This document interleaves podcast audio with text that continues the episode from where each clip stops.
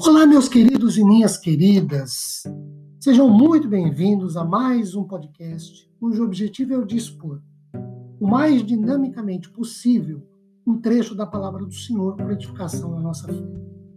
Meu nome é Ricardo Bresciani e eu sou pastor da Igreja Presbiteriana Filadélfia de Araraquara, situada na Avenida Doutor Leite de Moraes, 521, na Vila Xavier.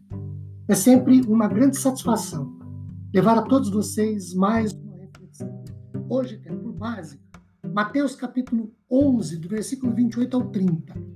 Venham a mim todos os que estão cansados e sobrecarregados, e eu vos aliviarei. Tomem sobre vocês o meu jugo e aprendam de mim, porque sou manso e humilde de coração, e vocês acharão descanso para a sua alma, porque o meu jugo é suave e o meu fardo é leve. Queridos, nós temos aqui um glorioso convite que, àqueles que aceitarem, lhes são oferecidas pelo menos três ricas e grandiosas oportunidades. Primeiro, quem faz o convite e qual é o convite. Quando a gente lê no versículo 25, palavras de Jesus venham a mim, quem convida é Jesus. E é um convite muito direto, objetivo e claro. Quem aceita o convite deve ir a Jesus e não a nenhum outro personagem ou líder mas só Jesus. Única e exclusivamente Jesus. Então, quem convida é Jesus. Qual é o convite? Vinde a mim. O convite é ir a Jesus. Conforme Joseph Benson, ir a Jesus é aplicar a ele, com fé e oração, as bênçãos que vemos e cremos. Uma segunda coisa que eu quero destacar é a quem é dirigido o convite. Versículo 27 responde: a todos os que estão cansados e sobrecarregados. Nos dizeres de Dwight Moody, homens cujos esforços para alcançarem o descanso espiritual não aliviaram o fardo das obrigações religiosas, cerimoniais, ritualísticas, criadas e impostas por líderes como rabinos, sacerdotes e outros líderes religiosos, como aliás o próprio Jesus, Jesus já advertiu em Mateus 23, 4, que esses tais líderes atam fardos pesados e difíceis de carregar e os põem sobre os ombros dos homens. Entretanto, eles mesmos nem com o dedo querem movê-los. Nas palavras de Matthew Henry, um presbiteriano puritano inglês, todos os homens mundanos se sobrecarregam com preocupações infrutíferas, riquezas e honras. O que busca o divertimento e o prazer sensual ilícito se esforça por isso. O escravo de Satanás e suas próprias luxúrias é o servo mais escravizado. Os que trabalham arduamente para estabelecer a sua própria justiça também trabalham em vão.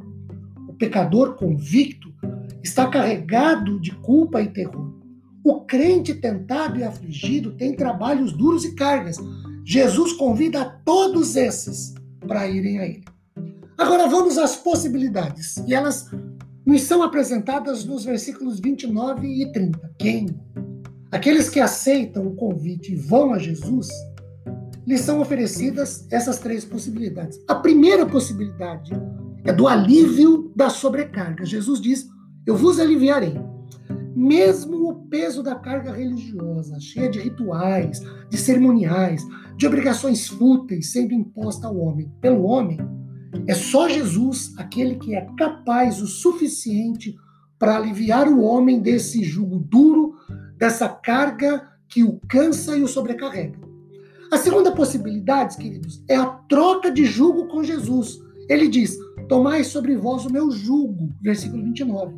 Mude diz que esta é uma metáfora judia relacionada com a disciplina e o discipulado, em que só Jesus, como mestre, através de sua pessoa e obra, pode instruir homens em relação a Deus, o Pai, dar-lhes o descanso para as almas, que é a própria essência da verdadeira experiência espiritual. Um descanso envolvendo remoção da culpa do pecado e a troca pela posse da vida eterna. A terceira possibilidade, queridos, é a da consequência da troca. O fardo de Jesus é mais leve. As obrigações envolvidas no Evangelho são muito diferentes para melhor do que as impostas pela religiosidade vazia, do cerimonialismo inútil e pela lei judaica que não salva. Com o jugo vem também a força do Senhor para levar esse jugo a cabo. Queridos, os mandamentos de Jesus são santos, justos, bons e leves, porque eles têm base no amor. Jesus faz um convite: vinde a mim.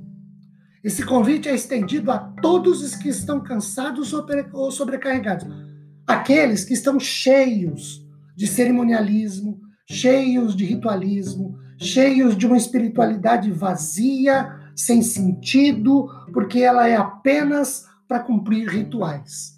Ele oferece a possibilidade do alívio para quem vai para ele, ele troca de jugo com essa pessoa e, como consequência, ele capacita a pessoa a carregar o seu fardo, que é mais leve. Que Deus nos abençoe, dando-nos sua paz. Amém.